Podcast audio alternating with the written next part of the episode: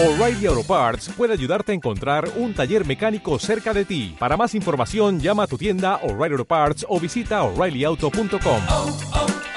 O'Reilly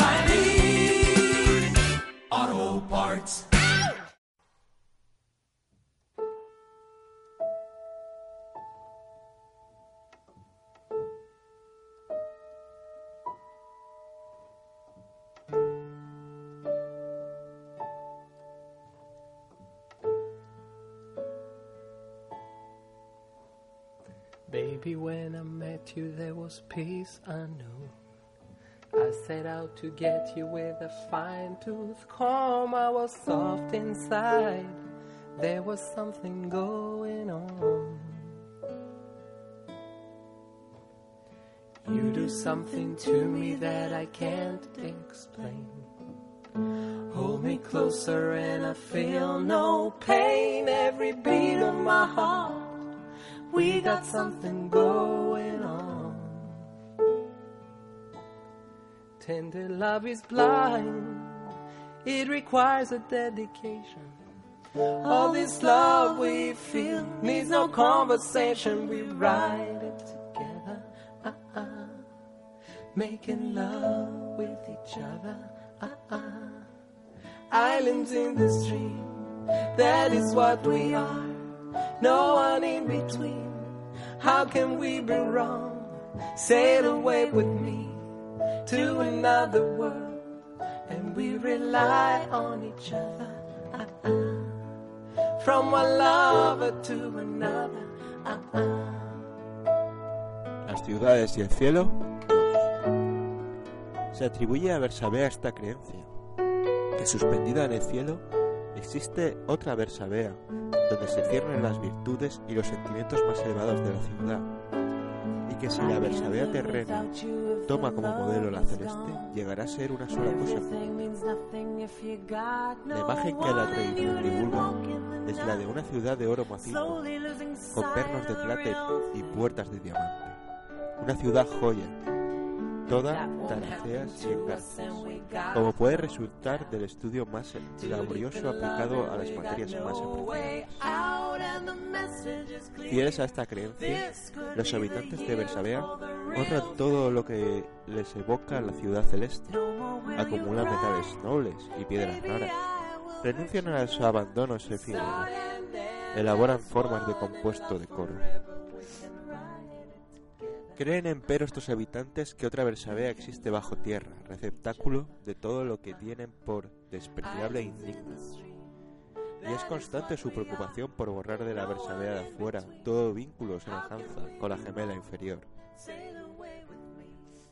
En lugar eh, de los techos imaginan que haya en la ciudad baja cajones de basura volcados, de los que se desprenden cortezas de queso, papeles engrasados, agua de plato, restos de fideos, viejas vendas, o que sin más su sustancia es aquella oscura y dúctil, y densa como la pez que baja por las cloacas prolongando el recorrido de las vísceras humanas, de negro agujero en negro agujero, hasta aplastarse en el último fondo subterráneo y que de los mismos bolos perezosos enroscados allí abajo se elevan vuelta sobre vuelta los edificios de una ciudad fecal, de entorchadas agujas.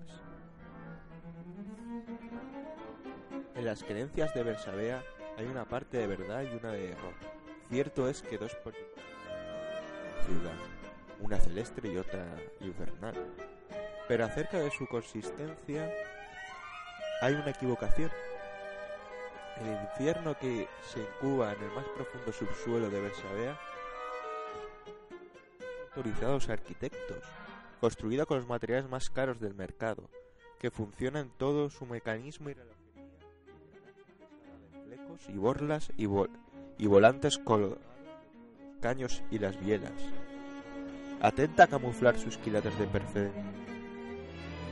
Aquello que es por llenar el vaso vacío de sí mismo. No sabe que los únicos momentos de abandono generoso son los de desprender de sí, dejar caer, expandir.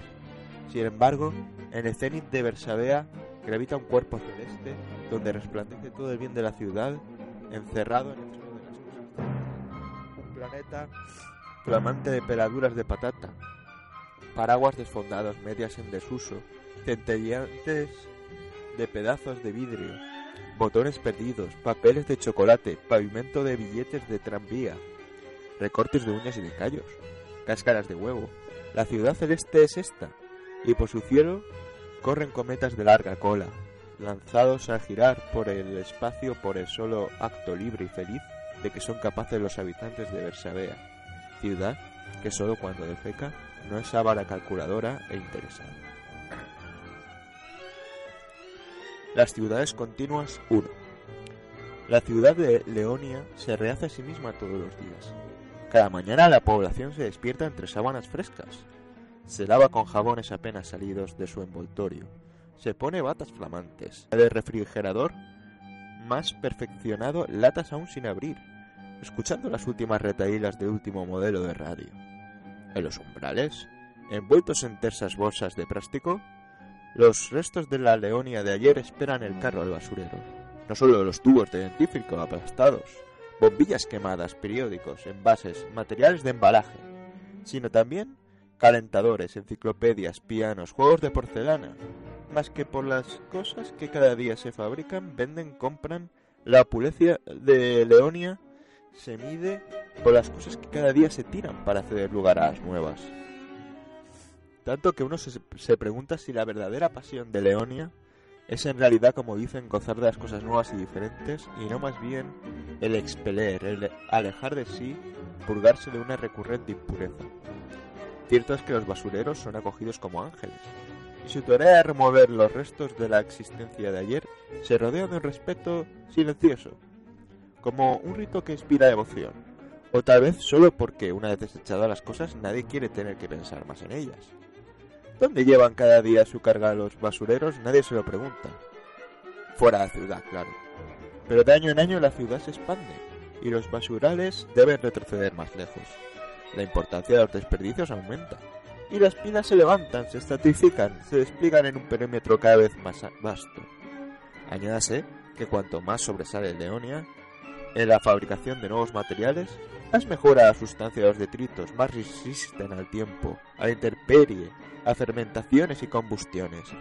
Es una fortaleza de desperdicios indestructibles la que circunda Leonia.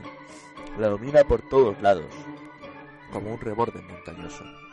El resultado es este, que cuantas más cosas expele Leonia, más acumula. Las escamas de su pasado se sueldan en una coraza que no se puede quitar. Renovándose cada día, la ciudad se conserva toda a sí misma en la única forma definitiva, la de los desperdicios de ayer que se amontonan sobre los desperdicios de anteayer y de todos sus días y años ilustros. La basura de Leonia poco a poco invadiría el mundo si en el desmesurado basurero no estuvieran presionando, más allá de la última cresta, basurales de otras ciudades que también rechazan lejos de sí montañas de desechos. Tal vez el mundo entero, traspasados los confines de Leonia, esté cubierto de cráteres de basura cada uno en el centro con una metrópolis en erupción ininterrumpida. Los límites entre las ciudades extranjeras y enemigas son bastiones infectos donde los detritos de una y otra se apuntalan recíprocamente, se superan, se mezclan. Cuanto más crece la altura, más inminente es el peligro, el peligro de derrumbes. Basta que un envase, un viejo neumático, una botella sin su funda de paja ruede del lado de Leonia y una luz de zapatos desparejados, calendarios de años anteriores, flores secas, sumerja la ciudad en el propio pasado que en vano trata de rechazar, mezclado con aquel de las ciudades limítrofes finalmente limpias. Un cataclismo nivelará la sórdida cadena montañosa, borrará toda traza de la metrópoli siempre vestida con ropa nueva. Ya en las ciudades vecinas están listos los rodrillos compresores para nivelar el suelo, extenderse en el nuevo territorio, agrandarse, alejar los nuevos basurales. Polo. Tal vez este jardín solo asoma sus terrazas sobre el lago de nuestra mente. Kulai. Y por lejos que nos lleven nuestras atormentadas empresas de condotieros y de mercaderes, ambos custodiamos dentro de nosotros esta sombra silenciosa, esta conversación pausada Esta noche siempre igual. Polo. A menos que sea cierta la hipótesis opuesta, que quienes se afanan en los campamentos y en los puertos existan solo porque los pensamos nosotros dos, encerrados entre estos setos de bambú, inmóviles de, de siempre. Kublai. Que no exista la fatiga, los alaridos, las heridas, el hedor, sino solo esta planta de azalea. Polo.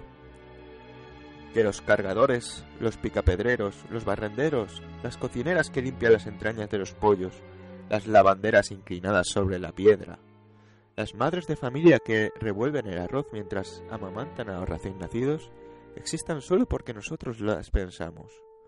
Kublai. A decir verdad, yo no los pienso nunca. Polo. Entonces no existen. Kublai.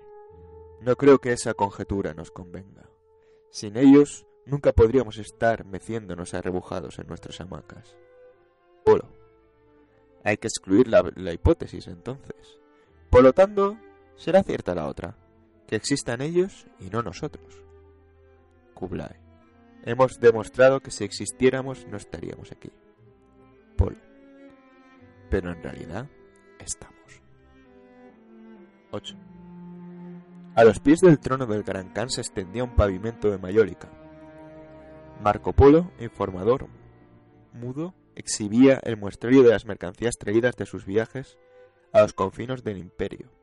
Un yelmo, una conchilla, un coco, un abanico, disponiendo en cierto orden los objetos sobre las baldosas blancas y negras, desplazándolos uno tras otro con movimientos estudiados.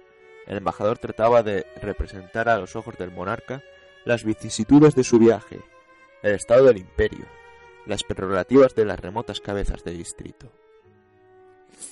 Kublai era un atento jugador de ajedrez. Siguiendo los gestos de Marco, observaba que ciertas piezas implicaban o excluían la vecindad de otras piezas, y se desplazaban según ciertas líneas.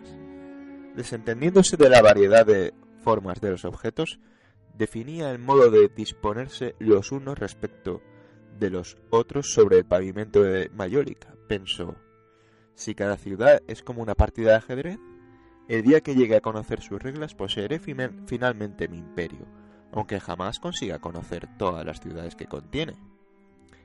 En el fondo, era inútil que Marco, para hablarle de sus ciudades, recurriese a tantas zarandajas.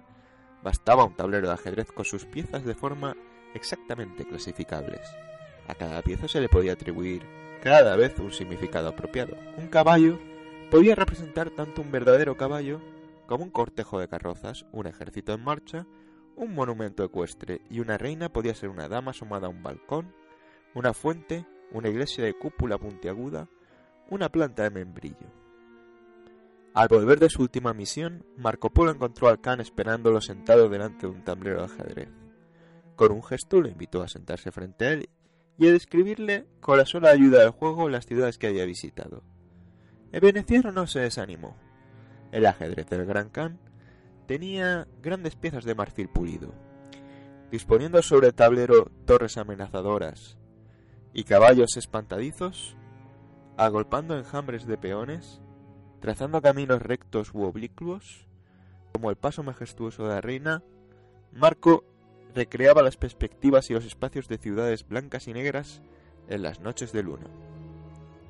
Al contemplar estos paisajes esenciales, Kublai reflexionaba sobre el orden invisible que erige las ciudades, las reglas a las que responde su surgir y cobrar forma, y prosperar y adaptarse a las estaciones y marchitarse y caer en ruinas. A veces le parecía que estaba a punto de descubrir un sistema coherente y armonioso por debajo de las infinitas deformidades y desarmonías pero ningún modelo resistía la comparación con el juego de ajedrez. Quizá, en vez de afanarse por evocar con el magro auxilio de las piezas de marfil visiones, de todos modos destinadas al olvido, bastaba jugar una partida según las reglas y contemplar cada estado sucesivo del tablero como una de las innumerables formas que el sistema de las formas compone y destruye. En adelante, Kublai Khan no tenía necesidad de enviar a Marco Polo a expediciones lejanas. Lo retenía jugando interminables partidas de ajedrez. El conocimiento del imperio estaba escondido en el diseño trazado por los saltos espigados del caballo, por los pasajes en diagonal que se abren, las incursiones del alfil, por el paso arrastrado y cauto del rey y del humilde peón, por las alternativas inexorables de cada partida. El gran Khan trataba de ensimismarse en el juego, pero ahora era por qué el del juego lo que, es, lo que se le escapaba. El fin de cada partida es una victoria o una pérdida, pero ¿de qué? ¿Cuál era la verdadera apuesta? En el jaque mate, bajo el pie del rey destituido por la mano del vencedor, queda un cuadrado negro o blanco. A fuerza de descarnar sus conquistas para reducirlas a, la esencia, Kublai había llegado a la operación extrema, la conquista definitiva, de la cual los multiformes tesoros del imperio no eran sino apariencias ilusorias. Se reducía a una tesera de madera cepillada, la nada. Las ciudades y el nombre 5.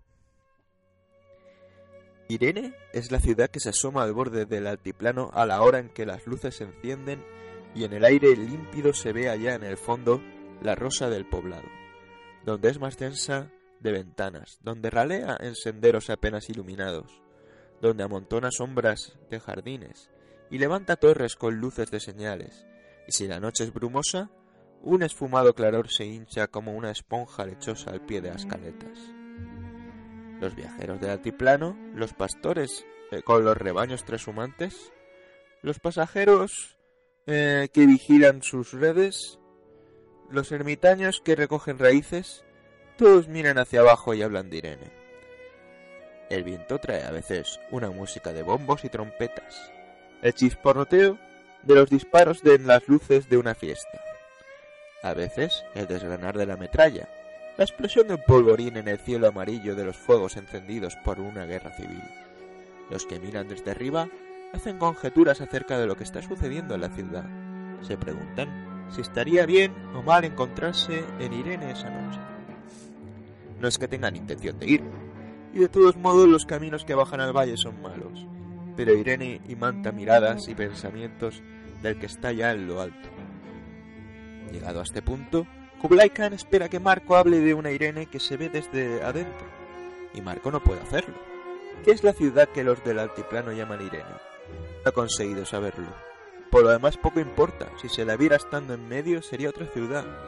Irene es un nombre de ciudad de lejos, si uno se acerca, cambia. La ciudad para el que pasa sin entrar es una, y otra para el que está preso en ella y no sale. Una es la ciudad a la que se llega la primera vez, otra la que se deja para no volver. Cada una merece un nombre diferente. Quizá de Irene he hablado ya otros. Quizá no he hablado sino Irene. Las ciudades y los muertos 4. Lo que hace de Argia diferente de las otras ciudades es que en vez de aire tiene tierra. La tierra cubre completamente las calles, las habitaciones están llenas de arcilla hasta el cielo raso. Sobre las escaleras se apoya otra escalera en negativo. Encima de los techos de las casas pesan estratos de terreno rocoso, como cielos con nubes. Si los habitantes pueden dar vueltas por la ciudad, ensanchando las galerías de los gusanos y las fisuras por las que se insinúan las raíces, no lo sabemos. La humedad demuele los cuerpos y les deja pocas fuerzas. Conviene que se queden quietos y tendidos, tan oscuro está. De Argia, desde aquí arriba, no se ve nada. Hay quien dice, está allá abajo. Y no queda sino creer. Los lugares están desiertos. De noche, apoyando la oreja en el suelo, a veces se oye una puerta que golpea.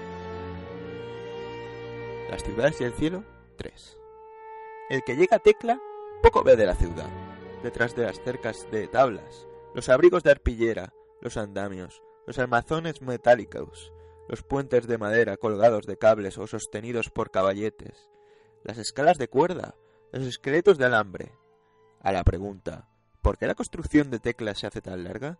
Los habitantes, sin dejar de levantar cubos, de bajar plomadas, de mover de arriba abajo largos pinceles, para que no empiece la destrucción, responden.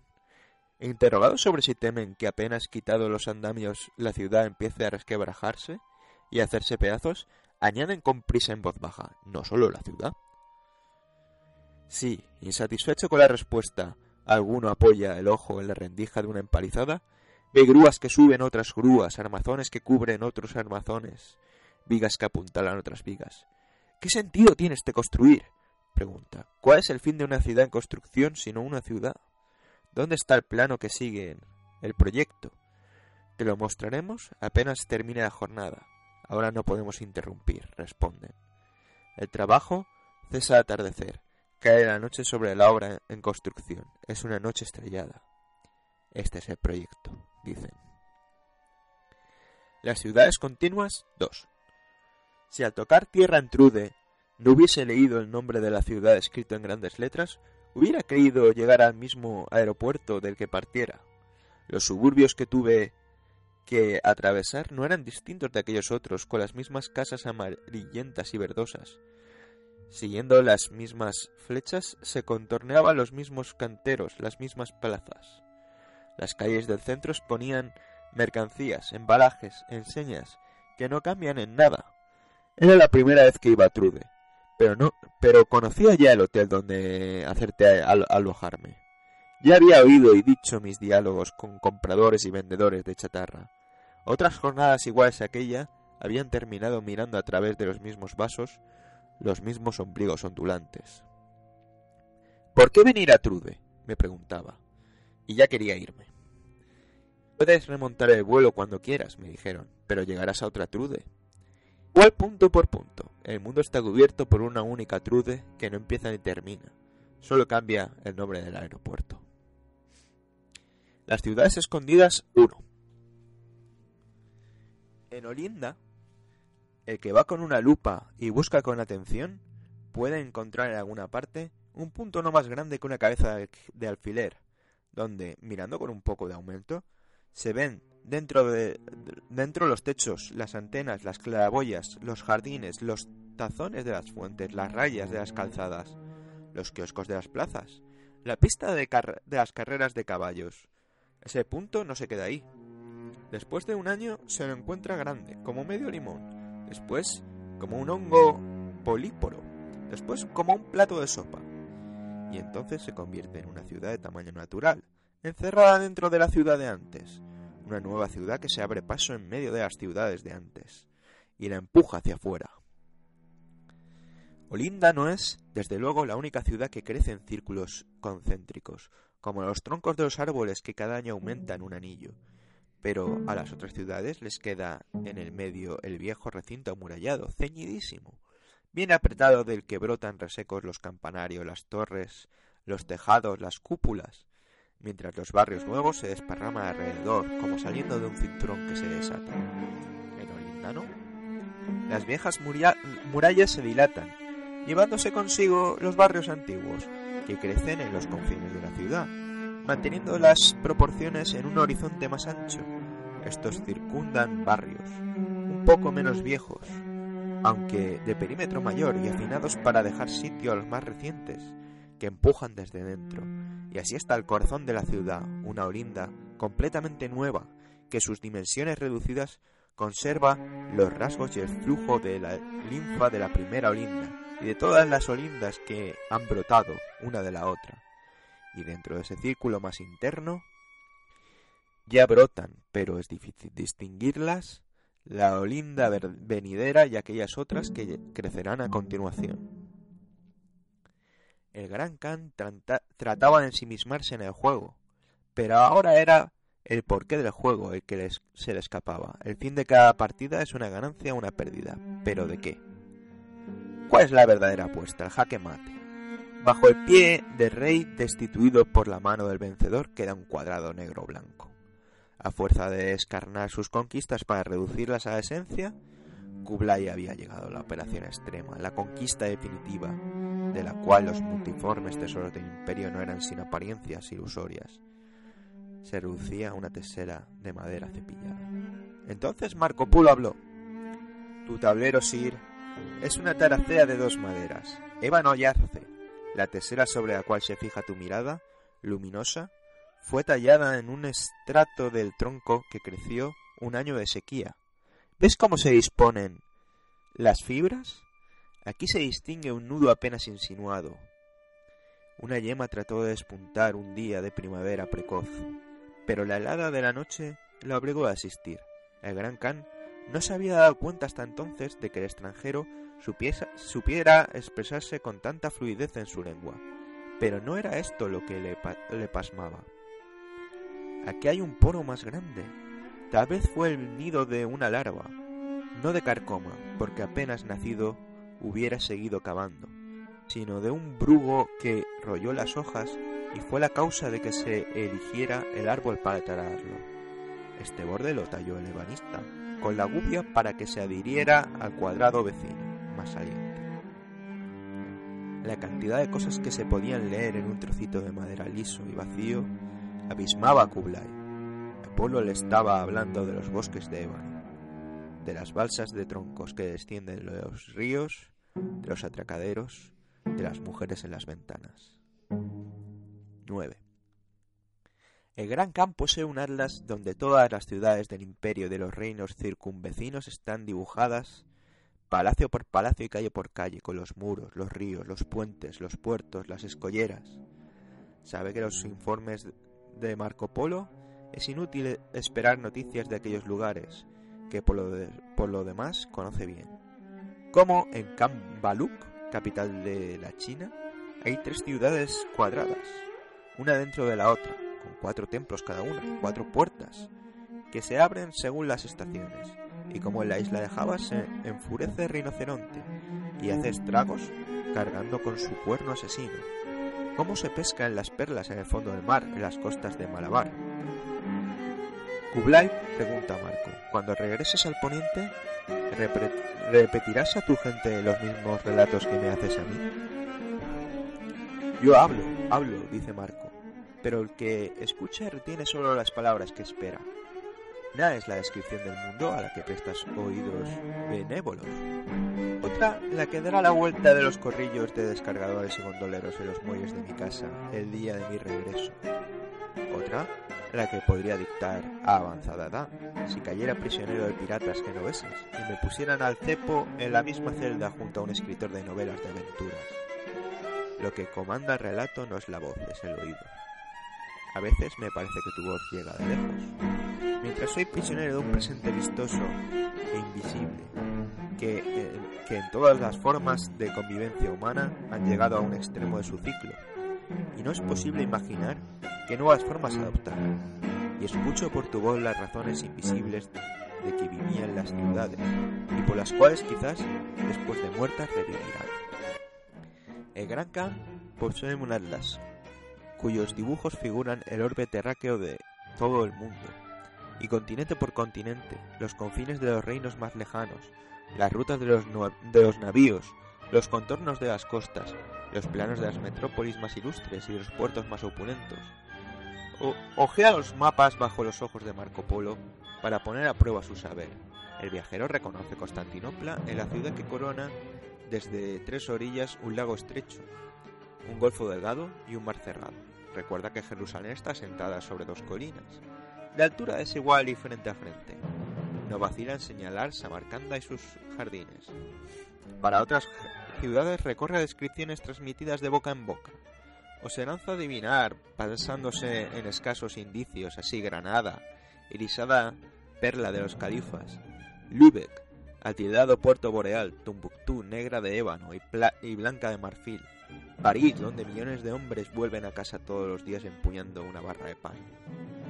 En miniaturas coloreadas, el atlas representa lugares habitados de forma insólita, un oasis escondido en un pliegue del desierto del cual asoman solo las copas de las palmeras, es de seguro Nefta, un castillo entre las arenas movedizas y las vacas que pasan en prados salados por la marea. No puede dejar de recordar el monte Saint-Michel, y no puede ser sino Urbino un palacio que más que surgir entre las murallas de una ciudad, contiene una ciudad entre sus murallas. El Atlas representa también ciudades de las que ni Marco ni los geógrafos saben si existen y dónde están, pero que no podían faltar entre las formas de ciudades posibles. Una Cuzco de planta irradiada y multidividida que refleja el orden perfecto de los cambios. Una México verdeante sobre el lago dominado por el palacio de Montezuma. Una Novgorod de cúpulas bulbo- bulbosas. Una Lhasa que levanta blancos tejados sobre el techo nublado del mundo. Aun para ellas dice Marco un nombre, no importa cuál, y bosqueja un itinerario para llegar. Se sabe que los nombres de los lugares cambian tantas veces como lenguas extranjeras hay, y que a cada lugar puede lleg- llegarse desde otros lugares, por los caminos y las rutas más diversos. Quien cabalga, viaja en carreta, rema, vuela. Me parece que reconoces mejor las ciudades en el Atlas que cuando las visitas en persona, dice a Marco el emperador, cerrando el libro de golpe. Y Polo, viajando uno se da cuenta de que las diferencias se pierden, cada ciudad se va pareciendo a todas las ciudades. Los lugares intercambian forma, orden, distancias. Un polvillo informe invade los continentes. Tu Atlas guarda intactas las diferencias, de surtido de cualidades que son como las letras del nombre. Gran posee un Atlas, en el cual están reunidos los mapas de todas las ciudades, las que elevan sus murallas sobre firmes cimientos, las que cayeron en ruinas y fueron tragadas por la arena, las que existirán un día y en cuyo lugar por ahora solo se abren las, las madrigueras de las liebres. Marco Polo ojea los mapas, reconoce Jericó, Ur, Cartago, indica los atracaderos en la desembocadura del Escamandro, donde las naves aqueas esperaron durante diez años el reembarco de los sitiadores, hasta que el caballo clavijero de Ulises fue arrastrado a la fuerza de cabestrantes por la puerta Escea. Pero hablando de Troya, le daba por atribuirle la forma de Constantinopla y prever el, el asedio con que durante largos meses le acercaría Mahoma, quien astuto como Ulises habría hecho remolcar las naves por la noche aguas abajo, desde el Bósforo hasta el Cuerno de Oro, contorneando Perea y, Gálata.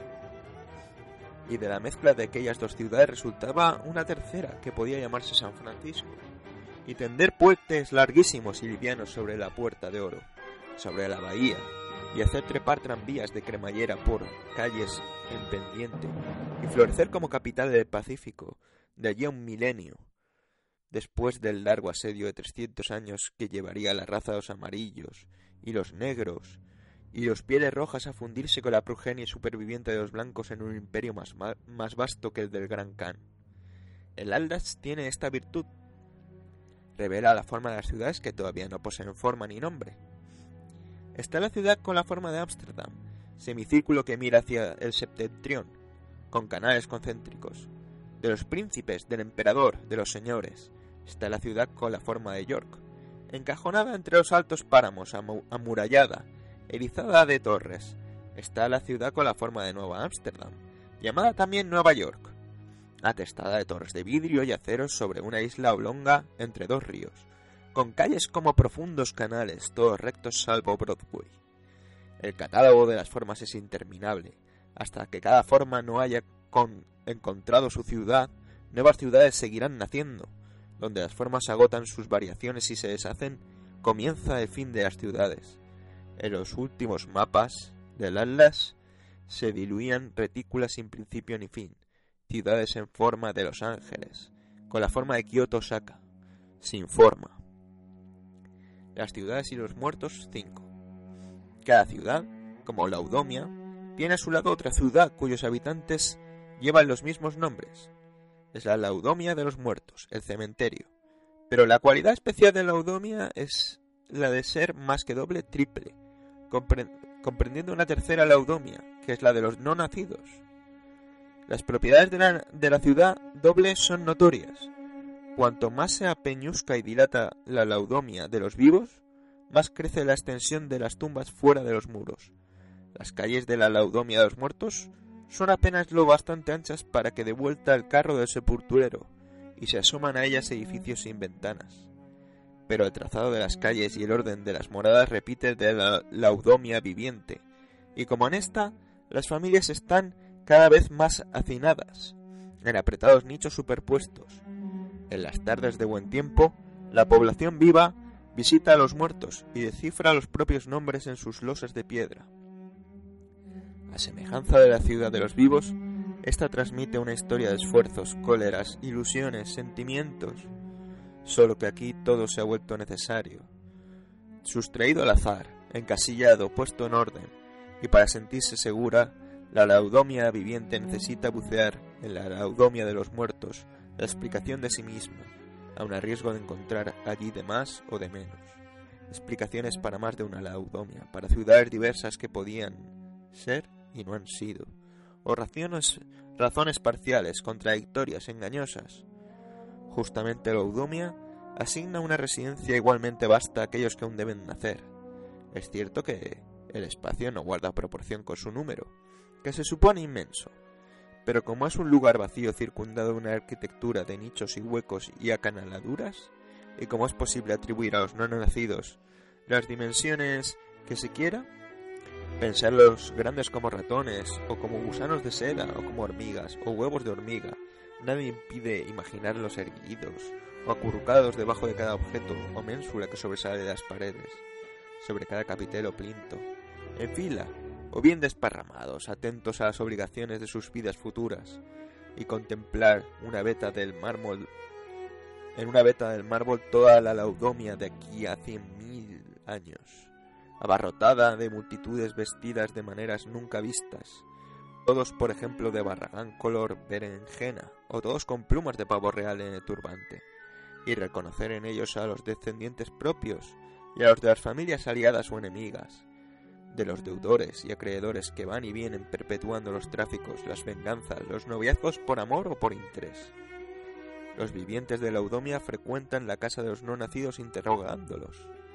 Los pasos resuenan bajo las bóvedas vacías, las preguntas se formulan en silencio y siempre preguntan por ellos mismos, y no por los que vendrán.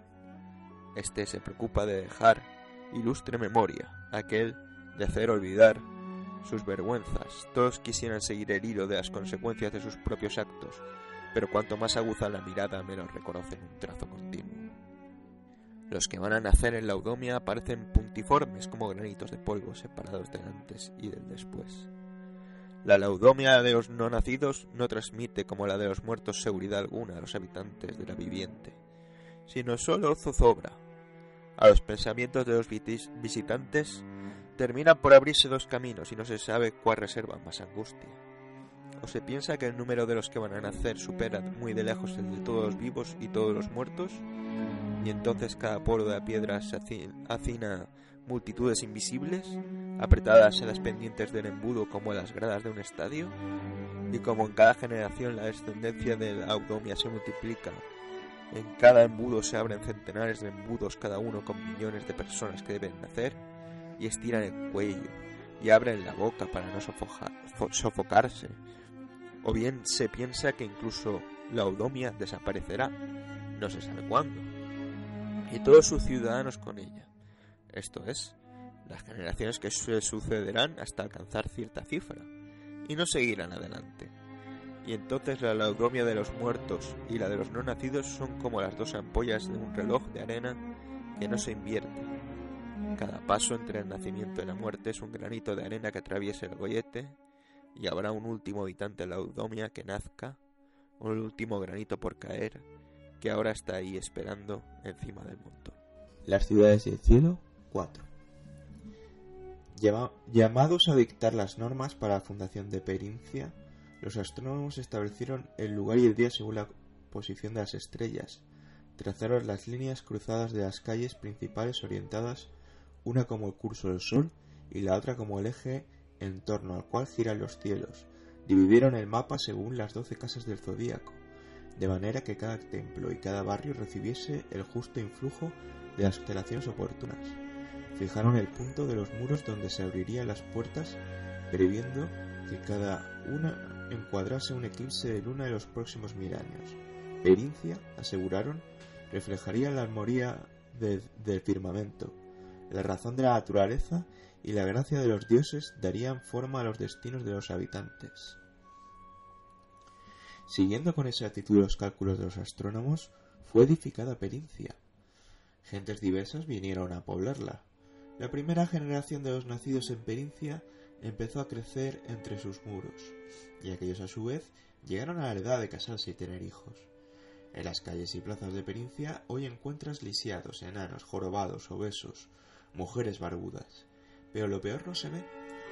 Gritos guturales suben desde los sótanos y los graneros donde las familias esconden a los hijos de tres cabezas o seis piernas. Los astrónomos de Pencia se encuentran frente a una difícil opción. O admitir que todos sus cálculos están equivocados y sus cifras no consiguen describir el cielo, o revelar que el orden de los dioses es exactamente el que refleja en la ciudad de los monstruos. Las ciudades continuas 3. Cada año, en mis viajes, hago alto en Procopia y me alojo en la misma habitación. Desde la primera vez me he detenido a contemplar el paisaje que se ve corriendo la cortina de la ventana.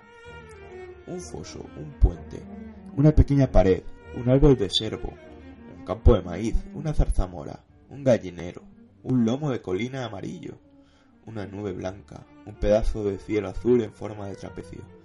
Estoy seguro de que la primera vez no se veía a nadie. Fue solo el año siguiente cuando, por un movimiento entre las hojas, pude distinguir una cara redonda y chata que mordisqueaba una mazorca. Después de un año eran tres, sobre la pequeña pared. Y al volver vi seis, sentados en fila con las manos sobre las rodillas, y algunas servas en un plato. Cada año apenas entraba en la habitación, levantaba la cortina y contaba algunas caras más. Dieciséis, incluidos los de allí abajo en el foso. Veintinueve, ocho de ellos acurrucados en el servo. Cuarenta y siete, sin contar los del gallinero. Se asemejan, parecen amables, tienen pocas pecas en las mejillas. Eh, sonríen, alguno con la boca sucia de moras. Pronto vi todo el puente lleno de tipos de cara redonda, en cuclillas, porque ya no podían tener más lugar para moverse. Desgranaban las mazorcas, después roían las raspas. Así, un año tras otro, he visto desaparecer el foso, el árbol, el servo, ocultos por setos de sonrisas tranquilas. Entre las mejillas redondas se mueven masticando hojas. No se puede creer en un espacio reducido como aquel campito de maíz cuánta gente puede haber. Sobre todo si se sientan abrazándose las rodillas, quietos. Deben de ser muchos más de los que parece. He visto cubrirse el lomo de la colina de una multitud cada vez más densa, pero desde que los del puente tomaron la costumbre de ponerse a horcajadas uno sobre los hombros del otro, no consigo llegar tan lejos con la mirada. Este año por fin al levantar la cortina, la ventana encuadra solo una extensión de caras, de un ángulo al otro, en todos los niveles, y a todas las distancias se ven esas caras redondas, quietas, chatas, con un esbozo de sonrisa, y en el medio muchas manos que se sujetan a los hombros de los que están delante. Hasta el cielo ha desaparecido. Da lo mismo que me aleje de la ventana. No es que los movimientos me sean fáciles. En mi cuarto nos alojamos veintiséis. Para mover los pies tengo que molestar a los que se acurrucan en el suelo. Me abro paso entre las rodillas de los que están sentados en el arcón y los codos de los que se turnan para apoyarse en la cama. Todas personas amables, por suerte. Las ciudades escondidas 2. No es fácil la vida en Raisia. Por las calles la gente camina torciéndose las manos, impreca a los niños que lloran, se apoya a los parapetos del río, con las sienes entre los puños. Por la mañana despierta de, mal- de un mal sueño y empieza otro. En los talleres, donde a cada rato alguien se machaca los dedos con el martillo o se pincha con la aguja, o las columnas de números torcidas de los negociantes y los banqueros. O delante de las filas de vasos sobre el estaño de las tabernas, menos mal que las cabezas agachadas te ahorran miradas torvas. Dentro de las casas es peor, y no hay que entrar para saberlo. En verano las ventanas aturden con peleas y platos rotos.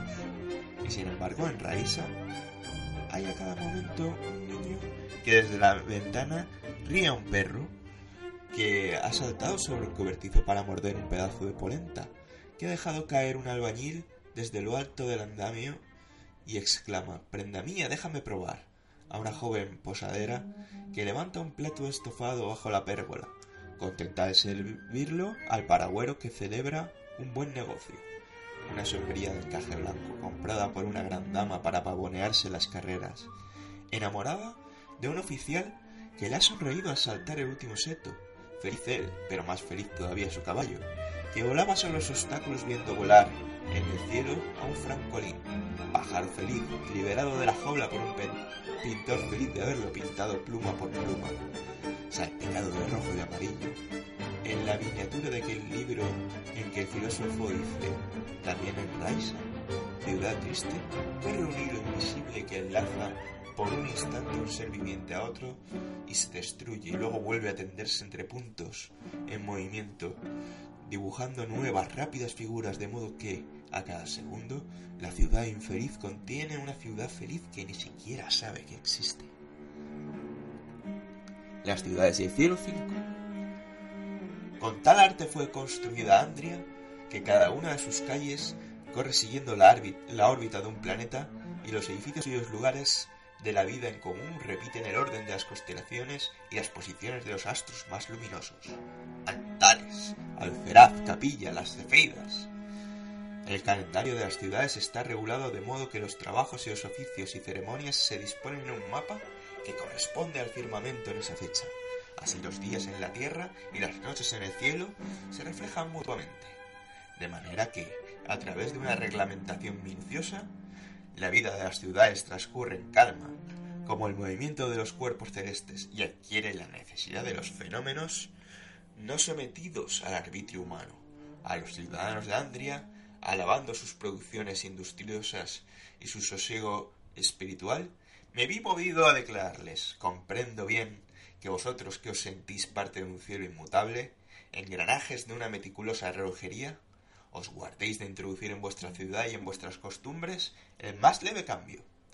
Andria es la sola ciudad que conozco a la cual le conviene permanecer inmóvil en el tiempo. Se miraron estupefactos. ¿Pero por qué? ¿Y quién lo ha dicho? Y me llegaron a, a visitar una calle, colgante, abierta recientemente sobre un bosque de bambú, un teatro de sombras en construcción en el lugar de la perrera municipal, ahora trasladada a los pabellones del antiguo lazareto, abolido por haberse curado los últimos apestados y apenas inaugurados, un puerto fluvial, una estatua de Tales, un tobogán. ¿Y estas innovaciones no turban el orden y el ritmo astral de vuestra ciudad? pregunté. Tan perfecta es la correspondencia entre nuestra ciudad y el cielo, respondieron, que cada cambio en Andria comporta alguna novedad entre las estrellas. Los astrónomos escrutan con los telescopios después de cada mudanza que ocurre en Andria y señalan la explosión de una nova, o el paso del anaranjado al amarillo de un remoto punto en el firmamento, la expansión de una nebulosa, la curva de una, de una vuelta de la espiral de la Vía Láctea. Cada cambio implica una cadena de otros cambios, tanto en Andria como entre las estrellas. La ciudad y el cielo no permanecerán jamás iguales. Del carácter de los habitantes de Andria merece recordarse dos virtudes, la seguridad en sí mismos y la prudencia. Convencidos de que toda innovación en la ciudad influye en el dibujo del cielo, antes de cada decisión calculan los riesgos y las ventajas para ellos y para el conjunto de la ciudad y de los mundos. Las ciudades continuas 4. Me recriminas porque cada relato mío te transporta justo en medio de una ciudad sin hablarte del espacio que se extiende entre una ciudad y otra. Si lo cubren mares, campos de centeno, bosques de larces, pantanos, te contestaré con un cuento. En las calles de Cecilia, ciudad ilustre, encontré una vez a un cabrero que empujaba rozando las paredes un rebaño tintineante. Hombre bendecido por el cielo, se detuvo a preguntarme. ¿Sabes decirme el nombre de la ciudad donde nos encontramos? Que los dioses te acompañen, exclamé. ¿Cómo puedes no reconocer la muy ilustre ciudad de Cecilia? Compadéceme, repuso. Soy un pastor trashumante. Nos toca a veces a mí y a las cabras atravesar ciudades, pero no sabemos distinguirlas. Pregúntame el nombre de los pastizales, los conozco todos. El prado entre las rocas, la cuesta verde, la hierba de las sombras. Las ciudades para mí no tienen nombre. Son lugares sin hojas que separan un pastizal de otro y donde las cabras se espantan de los cruces y se desbandan. Yo y el perro corremos para mantener juntos el rebaño. Al contrario que tú, afirmé, yo reconozco solo las ciudades y no distingo lo que está fuera. En los lugares deshabitados, toda piedra y toda hierba se confunden mis ojos con toda piedra y toda hierba.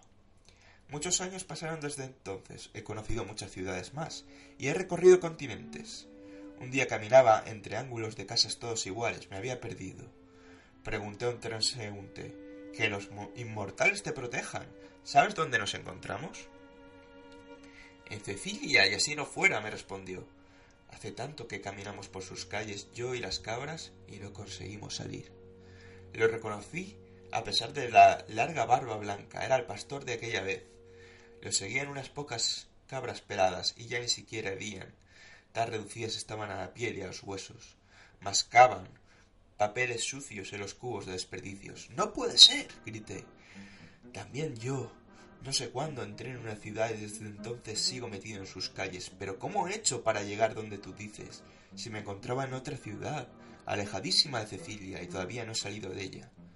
Los, los lugares se han mezclado, dijo el cabrero. Cecilia está en todas partes. Aquí, en un tiempo, ha de haberse encontrado el prado de la salvia ba- baja. Mis cabras reconocen las hierbas de la plazoleta. Las ciudades escondidas 3. Una sibila interrogada sobre el destino de Marocia dijo, veo dos ciudades, una del ratón, otra de la golondrina. El oráculo fue interpretado así. Marocia es una ciudad donde todos corren por galerías de plomo como bandas de ratones arrancándose de entre los dientes los restos que caen de los dientes de los ratones más amenazadores. Pero está por empezar un nuevo siglo en el que todos en Marocia volarán como las golondrinas por el cielo de verano, llamándose como en un juego, dando volteretas con las alas inmóviles, despejando el aire de mosquitos y moscas.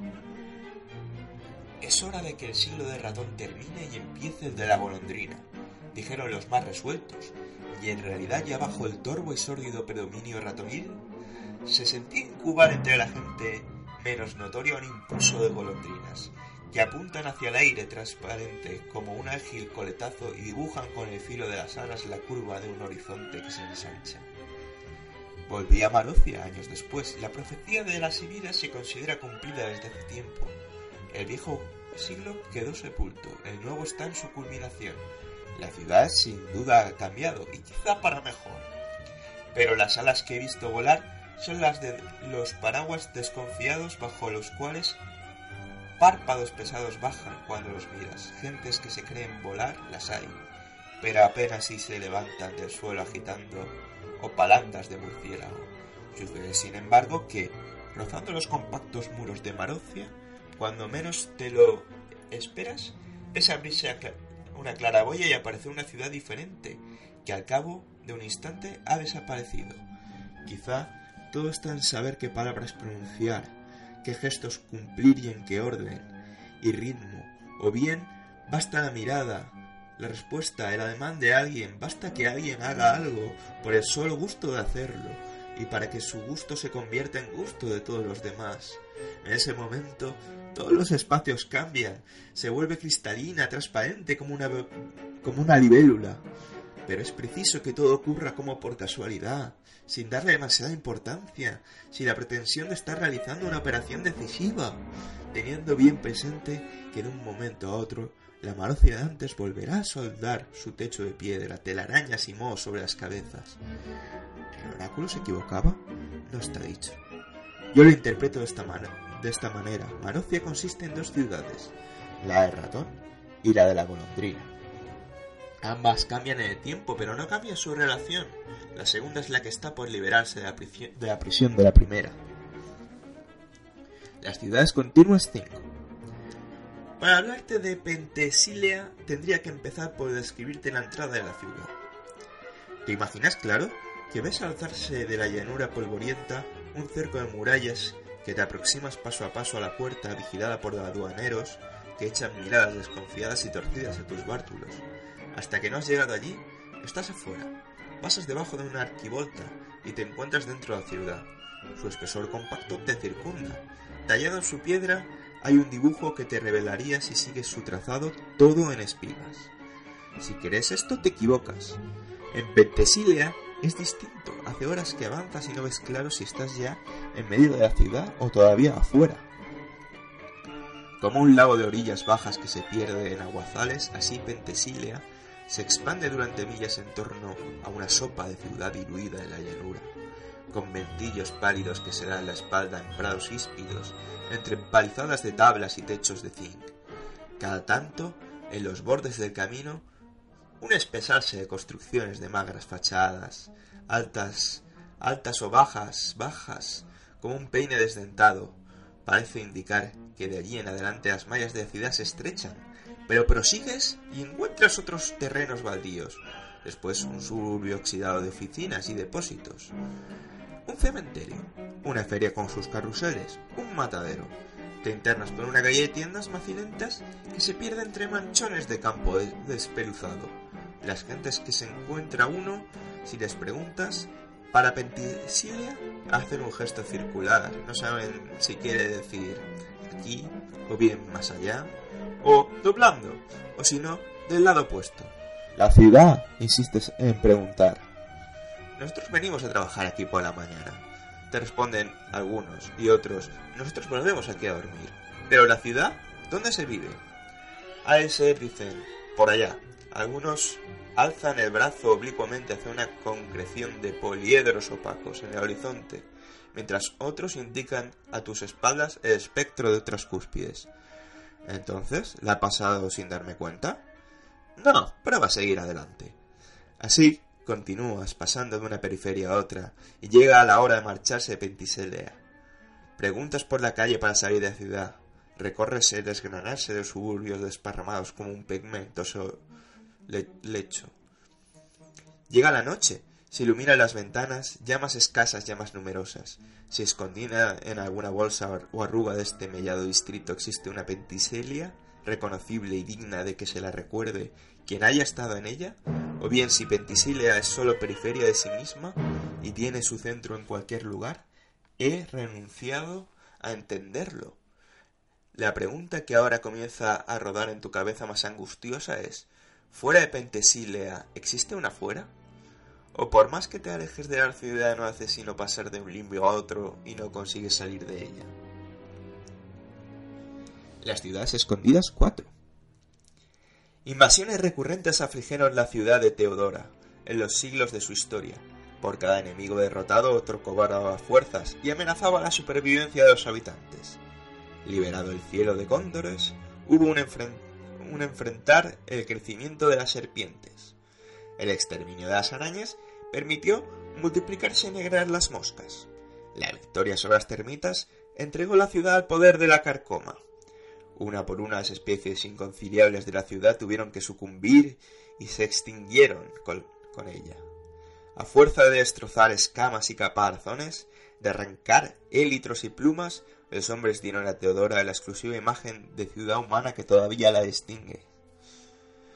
Pero antes, durante largos años, no se supo si la victoria final no sería de la última especie que quedara por disputar a los hombres la posesión de la ciudad, los ratones. De cada generación de roedores que los hombres conseguían exterminar, los pocos sobrevivientes daban a luz una progenie más aguerrida, invulnerable a las trampas refractaria a todo veneno. Al cabo de pocas semanas, los subterráneos de Teodora volvían a poblarse de hordas de ratas prolíficas. Finalmente, en un postrero hecatombe, el ingenio mortífero y versátil de los hombres logró la victoria sobre las los desbordantes actitudes vitales de los enemigos. La ciudad, gran cementerio del reino animal, volvió a cerrarse aséptica sobre las últimas carroñas enterradas con las últimas pulgas y los últimos microbios. El hombre había restablecido finalmente el orden del mundo perturbado por él mismo. No existía ninguna otra especie viviente que volviera a ponerse en peligro. En recuerdo de que había sido eh, eh, la fauna, en la biblioteca de Teodora custodiaría en sus anaqueles los tomos de Buzón y de Linneo. Así creían por lo menos los habitantes de Teodora.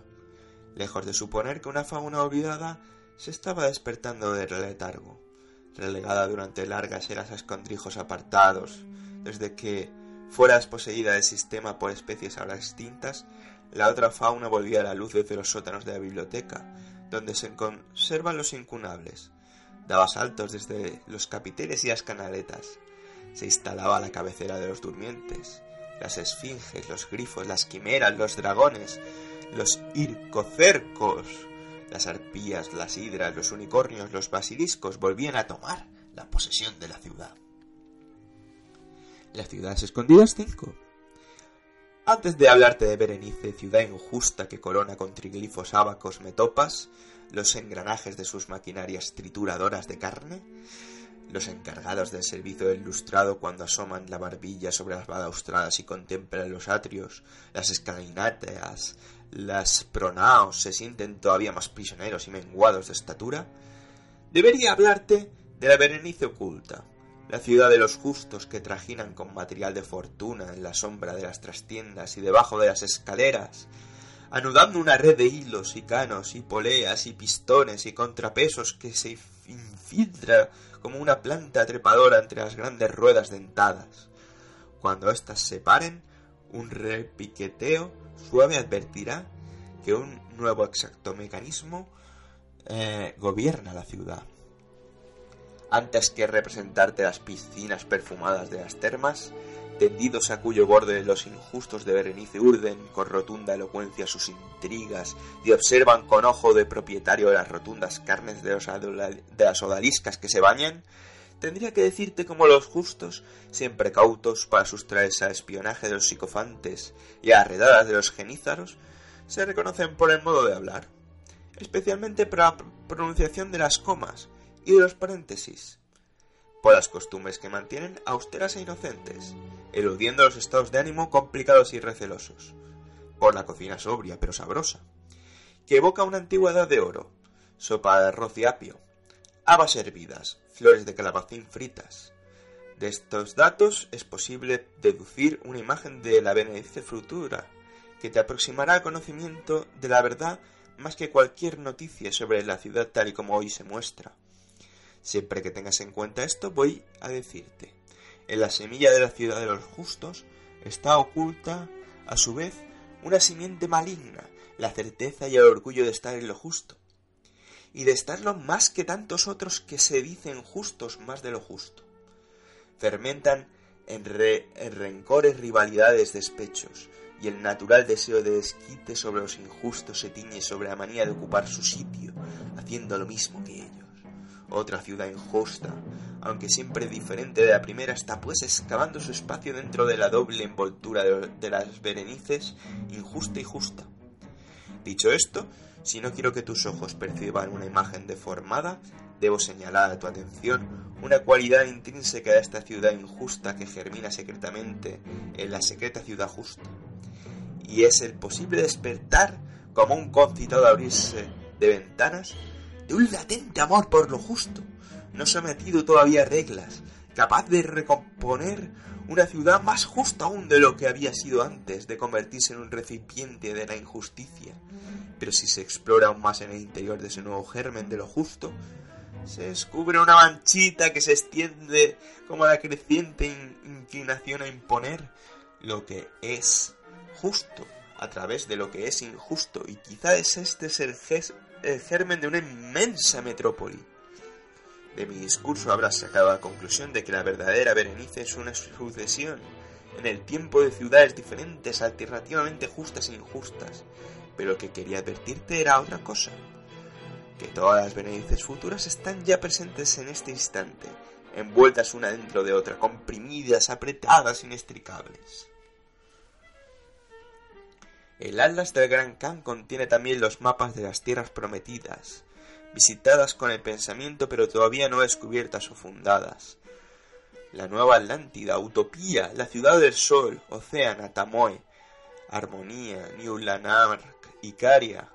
Pregunta Kublai a Marco, tú que exploras en torno y ves los signos, ¿sabrás decirme hacia cuál de estos futuros nos, nos impulsan los vientos propicios?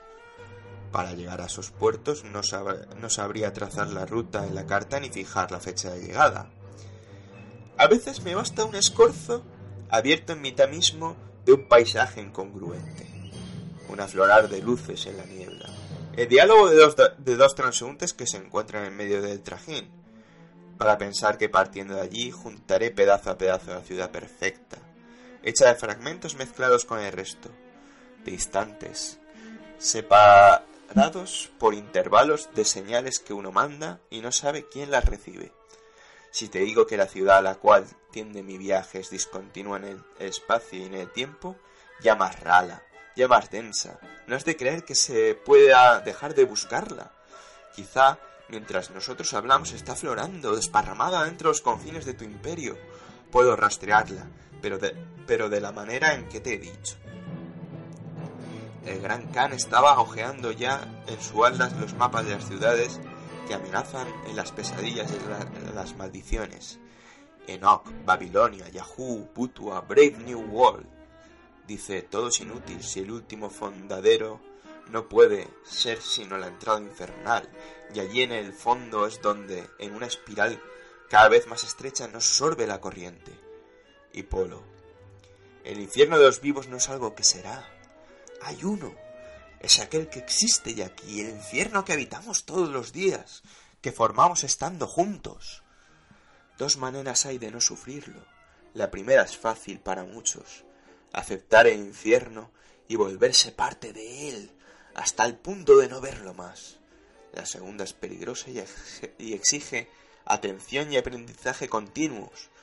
Buscar y saber reconocer quién y qué en medio del infierno no es infierno, y hacerlo durar y darle espacio.